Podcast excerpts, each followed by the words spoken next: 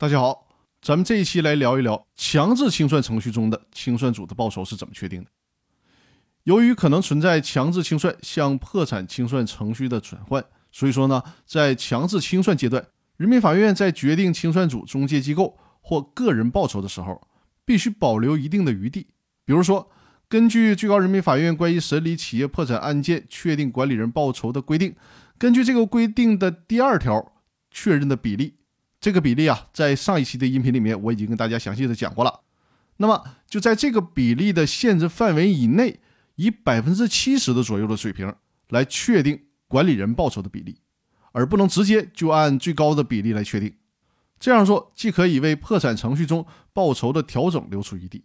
也可以避免原清算组中的中介机构和个人满足于强制清算程序中获得的相应的报酬，而对破产程序中的事务敷衍了事，防止他们这么做损害债权人的利益。另外呢，在强制清算程序中，确定报酬支付的时间是非常重要的。最高人民法院关于审理企业破产案件确定管理人报酬的规定，在这条规定的第三条里是这样说的：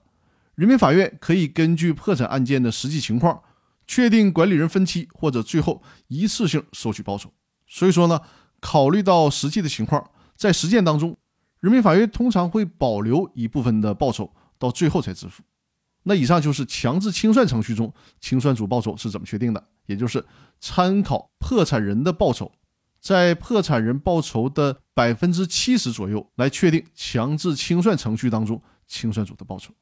那好，各位，咱们这周的分享就到这里了，祝大家周末愉快，感谢各位的收听和支持，谢谢大家。